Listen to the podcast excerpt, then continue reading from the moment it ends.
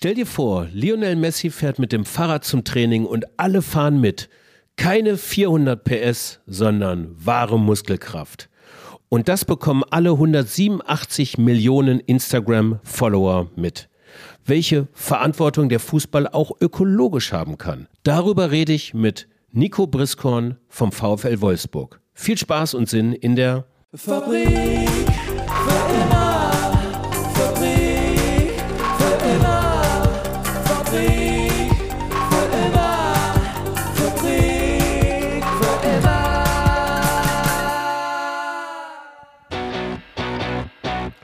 Hey, hey.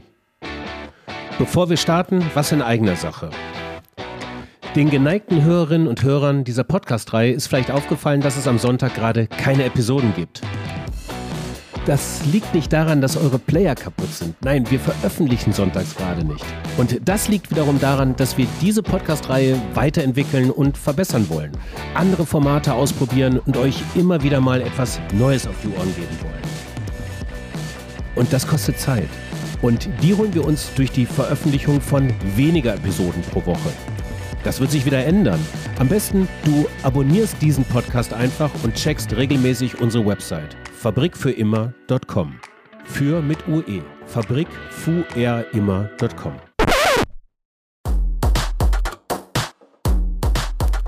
So, nun zum Fußball, besser gesagt zum Profifußball. Sieht man Nachhaltigkeit als Dreiklang von Ökologie, Ökonomie und Sozialem und legt diese Schablone auf den Profifußball, kann man mal kurz gucken. Sozial, ja, findet schon statt im Profifußball. Eine gewisse soziale Verantwortung wurde in den letzten Jahren eigentlich immer wieder gezeigt und gelebt, oder? Ökonomie, ja, Haken dran. Kurz gesagt, Geld regiert die Fußballwelt, Erfolg kann kaufbar sein. Aber Ökologie? Ja, ich bin äh, Nico Briskon beim VfL seit über 15 Jahren tätig, äh, leite dort die CSR-Abteilung und äh, bin ein schlanker, großer Typ, ähm, wenn du schon die Fragen so konkret stellst.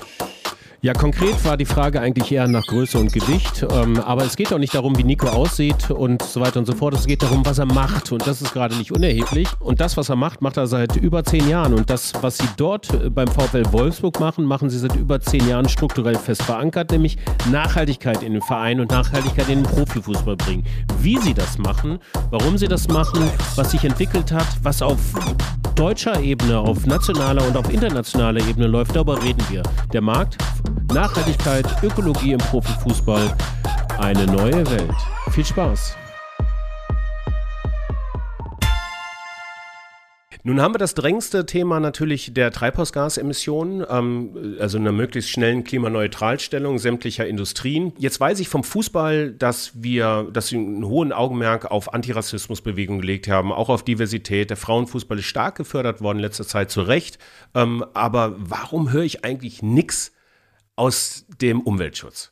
Wie kann das sein? Was läuft da schief? Also die Vereine, und das zeigt eine Umfrage, die wir letztes Jahr durchgeführt haben, machen eigentlich schon relativ viel, äh, zumindest punktuell, aber noch nicht systematisch. Ähm, das liegt daran, dass es einen recht geringen Druck von außen in den vergangenen Jahren gab und dieser jetzt erst steigt über Medien, NGOs, die Anfragen an Clubs stellen ähm, und hier auch die Erkenntnis reift, dass die Welt sich verändert und damit sich auch der Fußball ein Stück weit verändern muss. Ähm, und es wird ja auch immer dem Fußball äh, die Kraft nachgesagt, die Welt verändern zu können. Ähm, nun ist er nicht die Reparaturwerkstatt der Gesellschaft und ähm, aber man muss schon die Frage stellen, ob er das Beste unternimmt, was er kann. Und hier geht es darum, auch im ökologischen Bereich ähm, ja die Wirkung letztendlich zu maximieren. Ähm, über gerade die Strahlkraft, die der Fußball inne hat, die Reichweite, die er erzielt äh, und damit die Menschen, die er erreicht, was ja auch schöne Beispiele aus der jüngeren Vergangenheit zeigen, wo sich der Fußball stark gemacht hat für zum Beispiel die Black Lives Matter Bewegung mit dem Kniefall, der durch den Sport ging, politische Diskussionen ausgelöst hat. Also hier hat der ähm, Sport schon auch Möglichkeiten, nicht nur im gesellschaftlichen Bereich, sondern auch gerade im ökologischen Bereich einzuwirken. Und ich glaube, ähm, hier ja, müssen wir verstärkt daran arbeiten, auch ja, Ängste abzubauen bei den Entscheidungstrainern, äh, mutiger rauszugehen mit den Themen, auch zu, sie zu kommunizieren. Ähm, da fehlt es auch an der einen oder anderen Stelle vielleicht noch an, an Know-how und Qualifizierung. Okay, okay. Ähm, das ist schön. Der Fußball als Reparaturwerkstatt der, der Gesellschaft. Dann steigen wir mal ein in die Hebebühne, und zwar in die Hebebühne Treibhausgasemissionen. Ähm, Wie ist das bei euch? Wie kann man sich das bei einem Profifußballverein, überhaupt bei einem Sportverein vorstellen?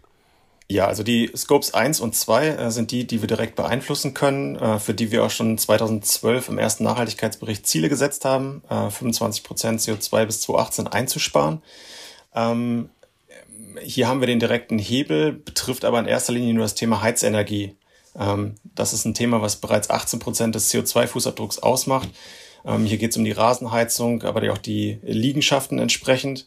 Ähm, ähm, und ja, hier, hier geht es um Sensibilisierung der Platzwerte, um Energieeffizienzmaßnahmen, äh, darum auch entsprechende Softwares einzusetzen, ähm, um dann letztendlich auch den Fußabdruck in dem Bereich äh, zu reduzieren, wohl wissend, dass wir natürlich da auch abhängig sind von äh, kälteren Wintern wie jetzt mit Schneefall, ähm, also den, den Rahmenbedingungen, die uns natürlich auch vorgeben, wie, wie hoch dann auch die, äh, der Einsatz der ähm, Rasenheizung zum Beispiel an der Stelle ist. Hm. Also das heißt, äh, Rasenheizung in diesem Fall wäre dann der höchste Verbrauchsposten, der auch dann, ähm, äh, habt ihr das, äh, wie macht ihr das? Kauft ihr da äh, grüne Energie ein, äh, um die Rasenheizung zu betreiben oder kompensiert ihr? Wie kann ich mir das vorstellen? Also im Bereich Energie beziehen wir auf der einen Seite seit 2011 Ökostrom. Äh, das hat natürlich den CO2-Fußabdruck schon maßgeblich gesenkt. Ähm, Im Bereich Fernwärme ist es so, dass wir 2022 auf klimafreundlicheres Erdgas umstellen, ähm, natürlich auch Alternativen geprüft haben, die aktuell am Markt aber noch zu teuer sind, wie Biomethan und ähnliches. Natürlich gibt es auch infrastrukturelle ähm, Maßnahmen, die man tätigen könnte, um Erdwärme zu nutzen. Ähm, da muss man aber ganz klar sagen, dass, dass äh, ähm, diese Invests bei uns in den vergangenen Jahren noch nicht möglich ist, weswegen wir jetzt erstmal ähm, versucht haben, effizienter zu arbeiten, ähm, die Platzwerte entsprechend auch zu schulen, zusammenzuarbeiten, Energiemanagement-Softwares einzuführen, da auch entsprechend die, äh, die Kollegen im Bereich Infrastruktur zu schulen und darüber natürlich auch eine Reduzierung äh, zu erreichen. Aber es ist, äh, ist eine Herausforderung. Jetzt habt ihr natürlich auch ein Stadion zu betreiben, ähm, was äh, ja, jetzt in dieser Corona-Zeit äh, nochmal sicherlich anders zu betreiben ist als, äh, als vorher, indem man einfach dann, ich glaube, bei euch sind so um die 30.000 Zuschauer, die da reinpassen, irgendwie hat. Ähm, was hat sich da durch Corona im Energiemanagement eigentlich geändert? Na gut, die Verbrauchszahlen sind erstmal äh, runtergegangen, ähm, weil wir natürlich nicht alle Bereiche im Stadion anschalten, ähm, wobei die Lastspitzen immer nach wie vor noch relativ hoch sind, ähm, auch gerade zu Flutlichtspielen. Ähm, das ist einfach so gegeben, auch durch die Anforderungen seitens der DFL. Äh, da gibt es ja einen klaren Katalog, der zu erfüllen ist, ähm, was dann auch äh, diese Spitzen oder Ausschläge bedeutet. Ähm, von daher ähm, gibt da auch am Ende des Tages, sind es eher die kleinen Stellschrauben, an denen man äh, drehen kann und muss an der Stelle. Ich hatte vor ein paar Wochen ein Gespräch mit äh, Dr. Frauke Fischer, Biologin, Biodiversitätsexpertin und äh, da ging es viel darum, um so Ökosysteme halt auch zu schaffen. Ne? Und wenn ich mir das jetzt mal so kopiere auf das Ökosystem Stadion, wird darüber diskutiert? Ähm, kommt, ist sowas bei euch im Scope drin oder bin ich da völlig wahnsinnig gerade? Mhm. Ja, das sind durchaus Themen, die wir im Blick haben. Ähm, auch gerade wenn es um Neubauten geht, äh, wo wir natürlich auch schauen, nicht nur Energieeffizienzthemen mitzudenken, sondern dann auch äh, Dachbegrünung, ähm, auch Photovoltaik. Ähm, also all das, was im Zuge von Neubauten einzahlen kann, eigentlich auf einen äh, ökologischen Fußabdruck, auf ein nachhaltiges Engagement dann mit zu berücksichtigen und zu bedenken. Natürlich gibt's auch äh, die, die klassischen Maßnahmen, dass wir seit 2014 äh, einen VfL-Wald haben. Das heißt, für jedes geschossene Tor aller Mannschaften einen Baum pflanzen, das mit Fans gemeinsam machen. Weil am Ende geht's natürlich auch darum, das hatte ich eben gesagt, so die Strahlkraft des Fußballs zu nutzen, die Leute mitzunehmen, zu aktivieren, auch eine Wahrnehmung zu erzeugen. Ähm, und da ist, äh, gibt's den Wald selbst, aber natürlich auch darüber hinaus ähm, Maßnahmen zur Biodiversität. Also wir unterstützen zum Beispiel die Renaturierung der Aller, die in unmittelbarer Nähe liegt. Ein äh, Großprojekt der Stadt, äh, das wir mit den äh, Naturschutzverbänden gemeinsam angeschoben haben und äh, ja nächstes Jahr in die Umsetzung geht und wir da auch konkret dann anpacken werden. Also da gibt's auch schon Berührungspunkte zu dem Thema Biodiversität und äh, Sie haben gerade Frau Fischer angesprochen, mit der habe ich mich letzte Woche tatsächlich gerade erst zu dem Thema ausgetauscht, von daher. Ach, das ist ja witzig. Ja, und Aha, treibt okay. uns das tatsächlich auch. Ja, ja, ja. Spannend. Okay. Ja, im Folgenden geht es gleich um den Scope 3 im Profifußball, speziell natürlich beim VW Wolfsburg. Davon, von diesem Scope 3, ne, haben wir ja schon in einigen Episoden zuvor gesprochen, ähm, aber nochmal ganz kurz aufgerollt, was dieser Scope 3 eigentlich bedeutet. Letztlich geht es um die Bilanzierung von Treibhausgasemissionen, die durch die eigene Geschäftstätigkeit entstehen. Also vereinfacht ausgedrückt. Stelle ich etwas her, sei es ein Produkt oder eine Dienstleistung, wie zum Beispiel in diesem Fall ein Fußballspiel, werden an irgendeinem Punkt dieser Herstellung Maschinen benutzt. Und die Herstellung und der Betrieb dieser Maschinen bedarf des Einsatzes von Energie, die wiederum auch heute noch zum größten Teil aus der Verbrennung fossiler Rohstoffe entsteht, also allen voran Kohle. Und das setzt Treibhausgase frei und wie viele Treibhausgase auf welcher Stufe der Herstellung ausgestoßen werden, das sollte gemessen und festgehalten werden, um es auch reduzieren zu können. Und da hat man sich gesagt, lasst uns da mal einheitlich vorgehen, sodass wir auch vergleichen können. Daraus ist das sogenannte Greenhouse Gas Protokoll entstanden. Zwei Initiativen waren hauptsächlich daran beteiligt, eine NGO, das WRI, das World Resources Institute, und ein Zusammenschluss von Unternehmen, mit dem schwungvollen Namen World Business Council for Sustainable Development. Angefangen hat diese Entwicklung bereits zu Beginn der 1990er Jahre. Aber erst knapp zehn Jahre später war man da mal so weit, um eine erste Version eines Unternehmensstandards auszurollen. Mittlerweile ist das Greenhouse Gas Protokoll weltweit der am meisten verbreitete Standard zur Erstellung von Treibhausgasbilanzen. So, nun zum Scope 3. Ganz einfach. Der Scope 3 misst die Treibhausgasemissionen, die nicht vom Scope 1 und im Scope 2 gemessen werden. Ja, toll, ne? Kann man jetzt herzlich wenig mit anfangen. Kurz erläutert.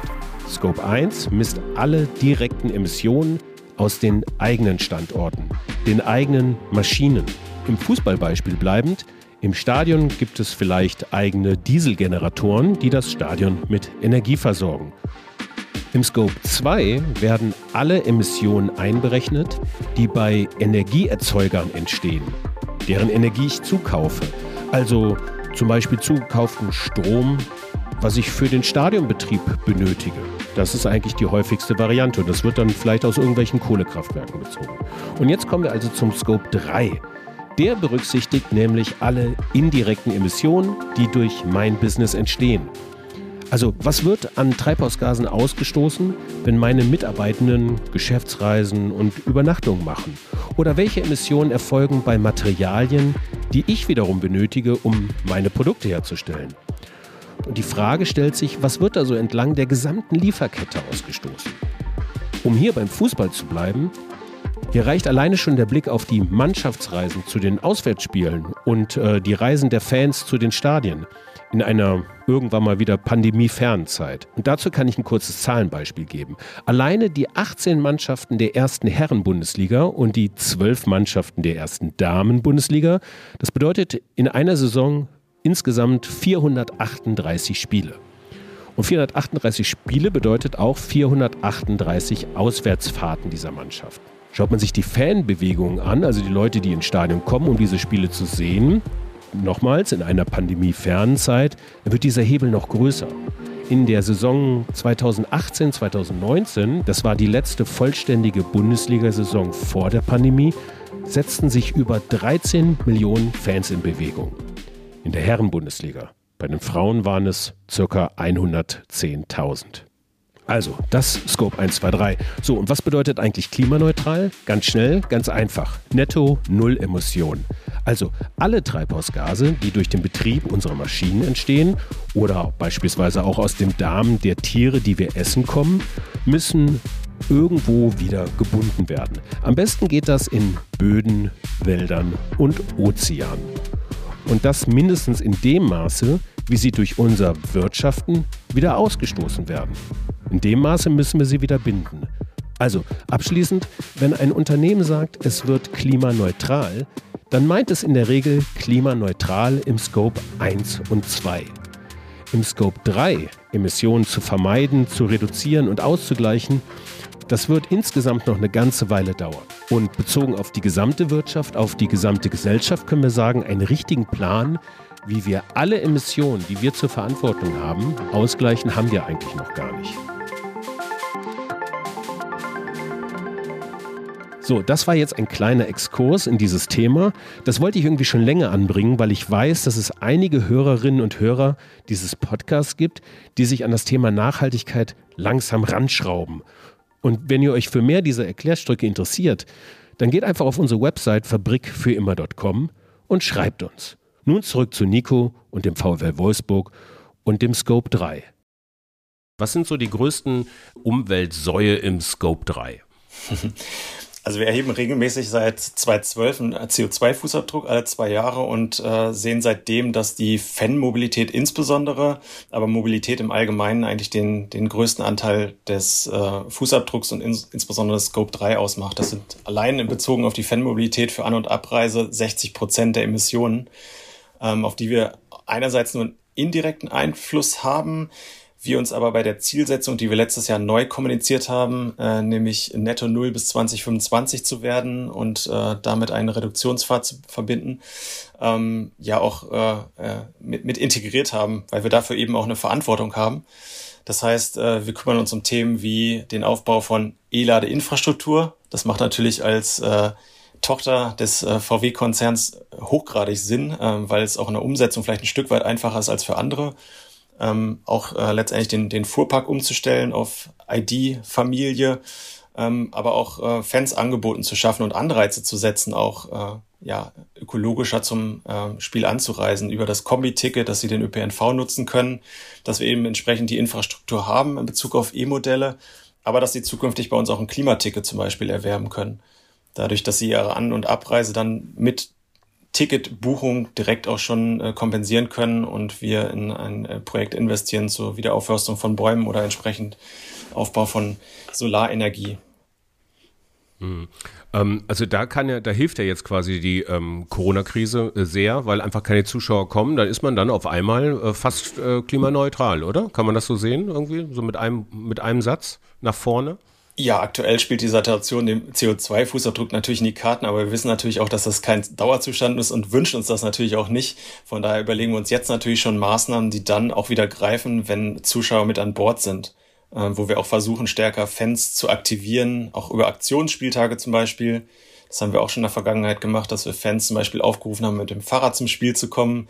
Die haben dann einen kostenlosen Fahrradcheck bei uns an der Arena bekommen. Äh, wenn sie ein Bild von sich auf dem Fahrrad in den sozialen Medien gepostet haben, dann konnte man ein Fahrrad gewinnen sogar. Also das ist auch ein total spannendes Themenfeld neben dem Auto, weil wir ähm, 2016 bereits eine Mobilitätsanalyse auch mal durchgeführt haben, mit einem Dienstleister uns die 20.000 Dauerkarteninhaber angeschaut haben, wo sitzen sie. Mhm. Und tatsächlich war das ökonomischste, ökologischste und schnellste Fortbewegungsmittel das Pedelec erstaunlicherweise, so dass wir auch das E-Bike an der Stelle und entsprechende Infrastruktur jetzt in unseren Planungen berücksichtigen und mitdenken. Wie weit ist denn die durchschnittliche Anreiseentfernung eines Fußballfans des VfL Wolfsburgs? Also wir haben eine starke Fanbase in der Region selbst. Das heißt, die Leute kommen zumeist aus Wolfsburg oder der näheren Umgebung. Ähm, natürlich gibt es auch den Fan, der ähm, auch mal aus England ins Stadion zu uns fliegt. Das sind dann aber die Ausnahmen. Ähm, die größte Fanbasis kommt tatsächlich aus der Region hier vor Ort. Hm. Ähm, du hast ja gerade gesagt, der Fußball quasi als Reparaturwerkstatt der Gesellschaft. Ich greife das nochmal auf, also vielleicht auch als Testwerkstatt äh, von gesellschaftlichem Verhalten. Wenn ihr diese Initiativen startet, so also kommt doch mal mit dem Fahrrad oder ihr, ihr, könnt euer Ticket kompensieren. Was ist dein Eindruck? Wird das angenommen? Ähm, also bekommt man das schon mit, dass sich das in der Breite irgendwo dieses Bewusstsein durchsetzt? Oder sagst du, boah, das ist noch ganz am Anfang, da müssen wir noch viel kommunizieren? Also wir haben ja 2010 angefangen und damals ähm, war es in der Aktivierung schwierig. Also wir haben schon gemerkt, dass wir eine Wahrnehmung erzeugt haben bei Fans, die haben sich mit den Themen auseinandergesetzt, aber wir konnten sie nicht zu dem Schritt bewegen, ihr eigenes Handeln zu hinterfragen und es zu ändern in dem Moment. Weil einfach vermutlich auch die gesellschaftliche Diskussion noch nicht so weit war, Ökologie auch noch nicht so in den Köpfen der Menschen angekommen war. Und das ist heute anders, das merken wir schon. Also gerade letzte Woche war äh, offizielle Fanversammlung äh, der, der Fanclubs ähm, und da wurde auch äh, kritische Fragen zum Thema äh, Klimaticket und wann kommt es, wann können wir das einsetzen, äh, hinterfragt. Also da, da merkt man schon, dass die Leute sich mit den Themen viel, viel stärker heute auseinandersetzen. Ähm, ist das denn in den Köpfen der Spielerinnen und Spielern angekommen? Ich sage jetzt mal irgendwie so ganz extrem eine Message von Lionel Messi, dass er jetzt immer nur noch mit dem Fahrrad äh, zum Training fährt oder so, weißt du? Und äh, also wahrscheinlich kriegt er auf einen Schlag Millionen an Nachahmern so irgendwie. Also da kommt doch die Vorbildfunktion doch so richtig raus. Was sagen die Spielerinnen und Spieler so dazu? Ja, also wie auch in der Gesellschaft ist es in der äh, Mannschaft auch sehr heterogen. Da gibt es natürlich äh, auch Zielkonflikte. Wir kennen die Profis, die mit ihren 400 PS-Boliden durch die Gegend fahren. Äh, viele Vereine, die ja auch einen äh, Automobilsponsor haben, bei uns natürlich auch naheliegenderweise. Aber es gibt auch schon äh, ja, Spieler, auch Spielerinnen, gerade bei uns in der Frauenmannschaft, die eine hohe Affinität zu den Themen haben, mit denen wir uns auch austauschen. Wir haben tatsächlich auch Ende letzten Jahres Klimabotschafter für den Verein identifiziert im Frauen- und Männerbereich, ähm, die sich im Privaten auch damit auseinandersetzen, die vielleicht auch schon ein E-Modell fahren, äh, gucken, welcher Abfall anfällt.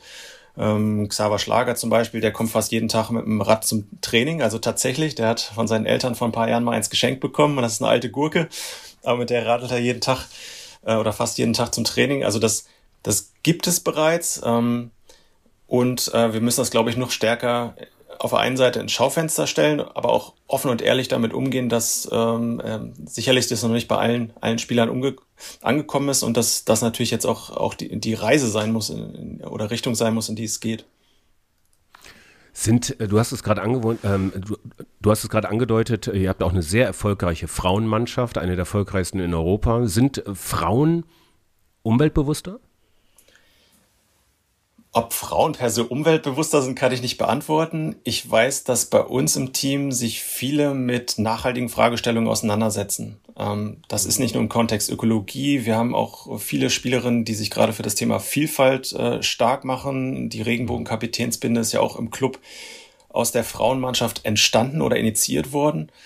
Ähm, und die auch Sprachrohr sind, sich in der Öffentlichkeit zu diesen Themen äußern. Und im Themenfeld Ökologie merken wir das auch, gerade bei der jungen Generation, dass äh, die vermehrt äh, ja dann auch, auch, auch nachhaltige Fortbewegungsmittel fahren und auch im, im Dialog mit uns hinterfragen, ja, was macht denn der Verein jetzt eigentlich? Ähm, was setzt denn hier oben? Wo können wir vielleicht auch unterstützen?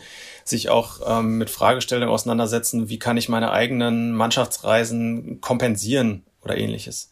Also tatsächlich hat das auch zu einer Diskussion geführt, wo beide Teams, äh, die Mannschaftsräte, entschieden haben, ihre äh, Reisetätigkeiten, äh, die ja nicht wenig sind, weil ja beide Mannschaften dann auch äh, ab und zu europäisch unterwegs sind, zu kompensieren. Also es ist eine Entscheidung, die die Mannschaften getroffen haben an der Stelle. Ähm, durch Gehaltsverzicht? Naja, es gibt ja eine Mannschaftskasse, in die regelmäßig eingezahlt wird. Und, Ach, tatsächlich? Okay. Daraus wird das äh, letztendlich getragen. Ja, also es tragen die Spieler okay. persönlich ja, aus, aus, aus ihrem Portemonnaies. Okay, und ähm, wie löst ihr das als Verein in diesem Fall? Also wie äh, die ganzen Reisekilometer, die so anfallen, wir haben jetzt allein 17 Auswärtsspiele, ähm, dann, wenn man noch international spielt, dann habt ihr Frauen- und Damenmannschaft, das heißt, wir reden wahrscheinlich im Jahr über 50 bis 100 Spiele, in denen ähm, die ähm, Mannschaften ähm, reisen müssen, ähm, zumindest die Profimannschaften jetzt erstmal. Äh, wie geht ihr damit um, mit dieser Anzahl an Flugreisekilometern im Allgemeinen?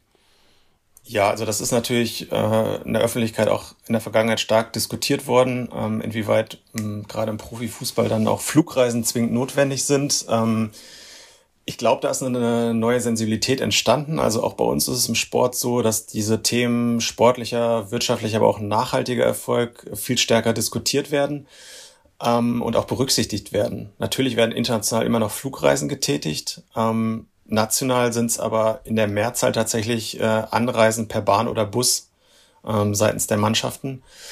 Ähm, und ähm, ja, gänzlich aus, aus Gründen der Regeneration, aus Gründen von Abläufen etc. wird sich das sicherlich nicht ganz vermeiden lassen, weswegen wir auch bewusst gesagt haben, okay, da wo wir nicht reduzieren können, kompensieren wir auch an der Stelle ähm, und tätigen das auch seit 2019 bereits, dass wir sowohl die Scopes 1 und 2 im Übrigen als auch die Mannschaftsreisen der der, der Profis und Spielerinnen letztendlich kompensieren.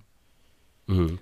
Also das heißt, ähm, jetzt von 17 Auswärtsspielen, wie viel werden mit der Bahn gefahren, wie viel werden geflogen? Habt ihr, hast du da irgendeine Übersicht? Ja. So Interesse halber? Ähm, Gerade nicht direkt die Zahlen vor mir liegen. Ähm, wenn ich das aber noch richtig in Erinnerung habe, ist, ist, ist das fast national in Bezug auf die Bundesliga gedrittelt. Also dass wir, ich glaube, sechs, sieben Spiele sind wir mit der Bahn unterwegs, entsprechend auch mit dem Bus und äh, dann mit Flugreisen. Das ist mal abhängig, ob es dann auch direkte Bahnverbindungen gibt, ob Umsteigen notwendig ist. Ähm, das sind natürlich Punkte, die dann auch berücksichtigt werden an der Stelle. Oh, okay, okay. Ähm, was ist so jetzt nach der zehnjährigen Erfahrung, die du auch jetzt im CSR-Management des VfL Wolfsburg hast, was sind so für dich so die größten Problemfelder, wo du sagst, boah, das sind jetzt die dicksten, ähm, äh, ähm, ja, das sind die dicksten Hölzer, auf denen ich hier rumkaue und so richtig geht es nicht vorwärts? Also wir hatten das Glück, dass wir relativ früh die Geschäftsführung überzeugen konnten, diesen Weg einzuschlagen und auch zu investieren. Das machen viele Vereine nicht, weil immer noch einen kurzfristigen sportlichen Erfolg gedacht wird. Und daran werden die Manager letztendlich auch gemessen und deswegen wird in Spieler oft investiert und weniger in nachhaltige Themen. Ähm, das dreht sich aber so langsam. Ähm, ich glaube, das Wichtigste ist in dem Moment tatsächlich ehrlich zu sein, also ehrlich zu sagen, wo wir vielleicht auch noch nicht CO2 reduzieren können, nachhaltig agieren können, wie das im Themenfeld der Mannschaftsreisen eben angeklungen ist. Dafür in anderen äh, Bereichen dann auch zwei Schritte nach vorne machen. Ähm, hm. Also ich, ich, ich glaube, und man muss einfach loslegen, so, ne? Also ich glaube, viele scheuen auch äh, diesen Marathon der Nachhaltigkeit ja ist und ähm, äh, möchten ein fertiges Konzept haben, mit dem sie starten. Ich, ich glaube, man muss einfach, und das ist unsere Erfahrung, einfach losmarschieren, dazulernen, dazulernen ständig und, äh, und sich versuchen weiterzuentwickeln und da auch transparent und ehrlich bei zu sein. Also wenn man sich Ziele setzt, dann auch äh, zu dokumentieren, ob man sie erreicht und, und, und was vielleicht auch äh, Hinderungsgründe waren, sie zu erreichen. Denn im Fußball gibt's halt viele Zielkonflikte. Das ist nicht nur das, das Reisen der Mannschaften, das ist das die, äh, der, die Rasenflächen. Also wir haben, glaube ich, in den letzten vier Jahren dreimal den Pitch of the Year gewonnen. Das ist was? Das heißt, äh, die Kapitäne der Mannschaften bewerten die Rasenqualität nach den Spielen. Ah, okay. Und mhm. ähm, da haben wir in den letzten Jahren immer sehr gut abgeschnitten. Das heißt, eine sehr gute oder exzellente Qualität für die äh, Spielfläche gehabt, äh, was natürlich dann auch wichtig fürs Spiel ist. Aber das bedarf natürlich viel äh, Wasser. Ähm, das bedarf ähm, auch dieser äh, Module, die man auf dem Rasen kennt, die dem Beleuchten, UV-Licht geben, auch Wärme jetzt äh, im Winter damit das Rasenwachstum angereichert wird. Und aber auch da investieren wir. Also da gibt's Grauwasser, was wir vom Mittellandkanal nutzen, um die Rasenflächen zu beregnen. Oder haben jetzt investiert in LED-Module, äh, äh, die dann entsprechend äh, für den Rasenwachstum sorgen. Und da muss man einfach gucken, diese Zielkonflikte zu entschärfen ein Stück weit. Mhm. Wie hast du denn damals angefangen? Was war so, was war für dich? Du hast ja gesagt, man muss einfach mal anfangen. Ne? Mhm. Ähm, wenn man es jetzt so als Blaupause für andere Unternehmungen sieht, ähm, was, was waren für euch die ersten Schritte ähm, nach einer vielleicht ausreichenden Analyse? Wie ging es los? Ja, also die Analyse, mit der sind wir gestartet. Ich hatte seinerzeit immer schon Berührungspunkte zum sozialen Engagement des Vereins und habe dann einfach die ökologische Dimension mitgedacht und ein Konzept geschrieben. Das wurde von der Geschäftsführung verabschiedet. Und es wurde eine Stabstelle CSR dann direkt angedockt an der Geschäftsführung gegründet und mit Ressourcen ausgestattet. Und das war so der Kickoff 2010 und haben dann, wie anfangs angedeutet, mit dem ersten Nachhaltigkeitsbericht gelernt, was eigentlich noch dazugehört. Und das war der Durchbruch für uns, weil wir dann uns auseinandergesetzt haben damit, welche Chancen stecken in dem Thema, aber welche Grenzen gibt es auch. Und haben das eben verbunden auch mit konkreten Zielen, Bezug zu Ressourceneffizienz, Klimaschutz, die wir uns seinerzeit gesetzt haben. Also ich glaube, das Wichtigste ist es, loszulaufen, Strukturen zu schaffen, die Leute zu qualifizieren intern. Also da ist auch noch äh, Riesenpotenzial in der, in der, in der Liga letztendlich ähm, und, und ein großer Hebel, ähm, um, um sich weiterzuentwickeln. Da komme ich gleich nochmal drauf zur, zur Liga selbst und den nationalen und internationalen Strategien ähm, zu mehr äh, Nachhaltigkeit. Ähm, aber kurz vorab noch, ähm, die, ich, mich interessiert diese, diese Transformation in einer Unternehmung. Also das ist ja, es ist ja letztendlich ein, ein, ein Vorstandsbeschluss, sowas dann auch zu tun. Eine Stelle wird geschaffen. Aber meine Frage ist, wie kommt man in die Köpfe der MitarbeiterInnen? Und der Kolleginnen. Wie macht man diese Themen virulent, ohne direkt zu nerven, ohne so als äh, Öko-Nico in die Ecke gestellt zu werden und belächelt zu werden? Also ich glaube, der größte Erfolg, den wir geschafft haben über die zehn Jahre, ist, dass wir es strukturell verankert haben. Also wir haben ja dann nicht nur äh, die Stabstelle CSR äh, gegründet, die im Kleinen vor sich hingearbeitet hat, sondern wir haben ein Umweltteam, was interdisziplinär zusammengestellt war auf den Weg gebracht, äh, was sich mit den unterschiedlichen Fragestellungen auseinandergesetzt hat. Wir haben es auch in den Markenwerten des Vereins verankert. Also wir haben es eigentlich geschafft, dass es ähm, unabhängig oder Teil der DNA wird, so dass es auch bei Geschäftsführerwechseln, die im Sport äh, dann auch regelmäßig ge gegeben sind, äh, nicht dazu kommt, dass das Thema plötzlich von der Agenda verschwindet.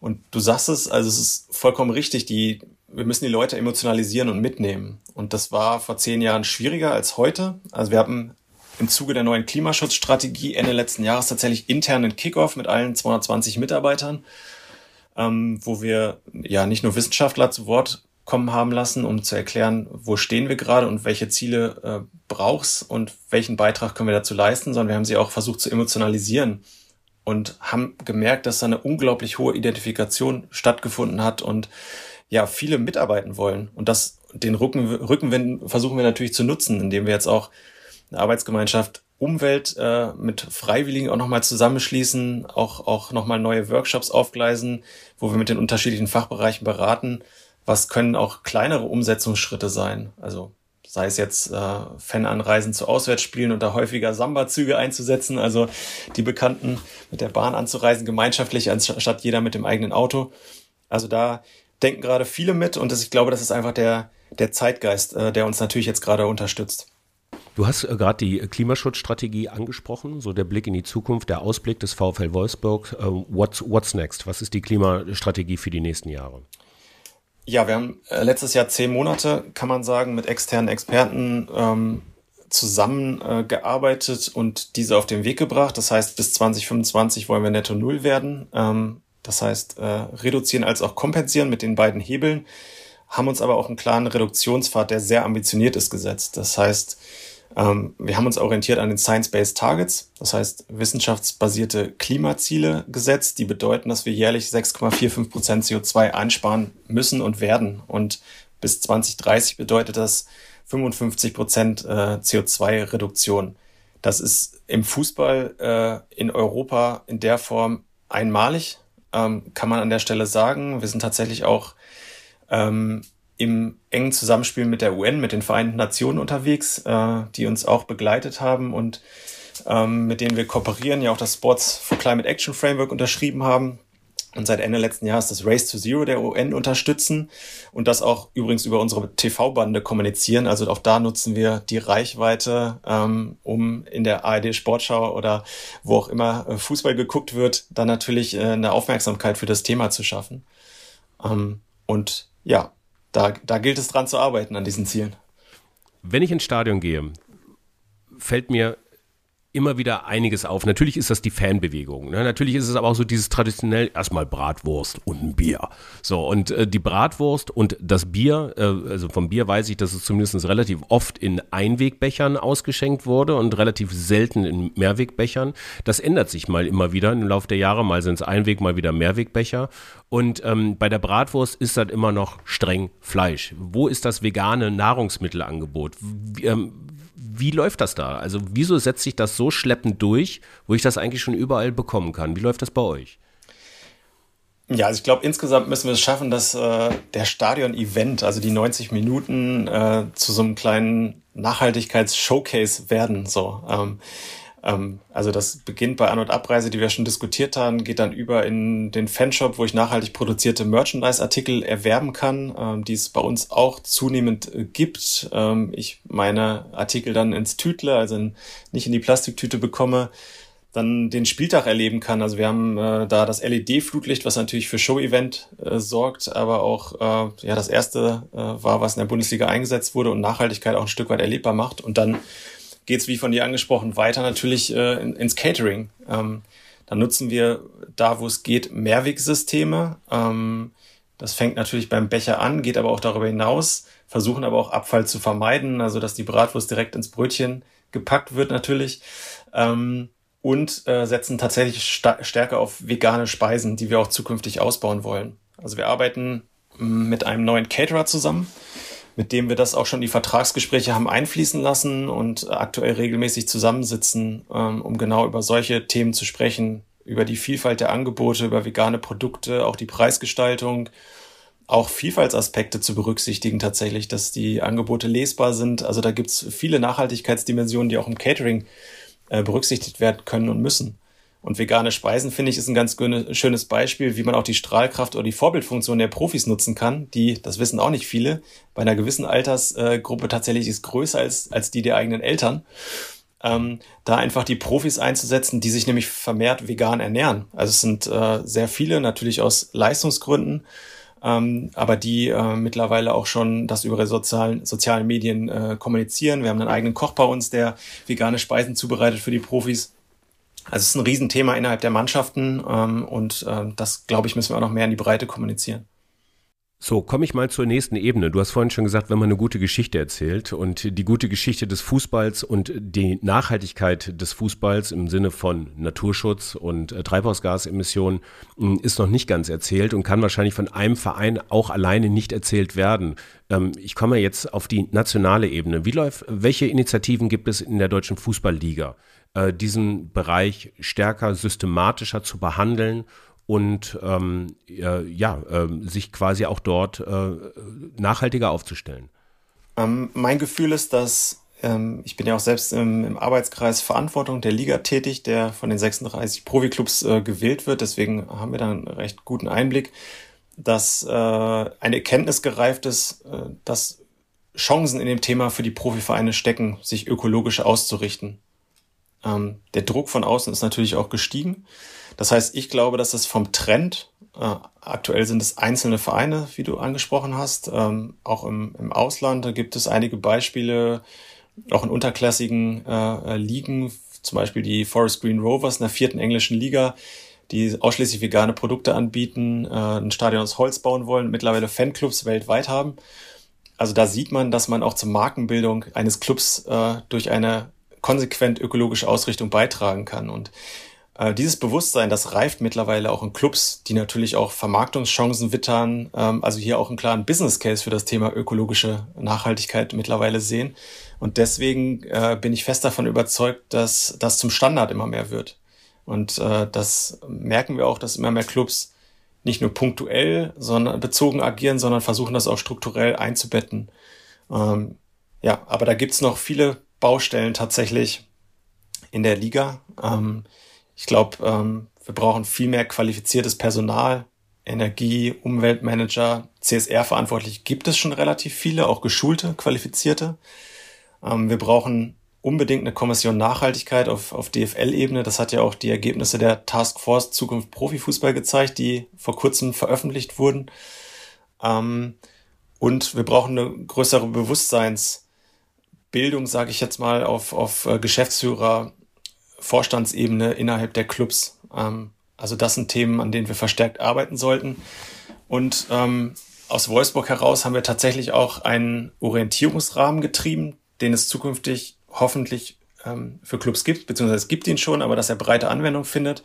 Das ist das Label Sustain Club.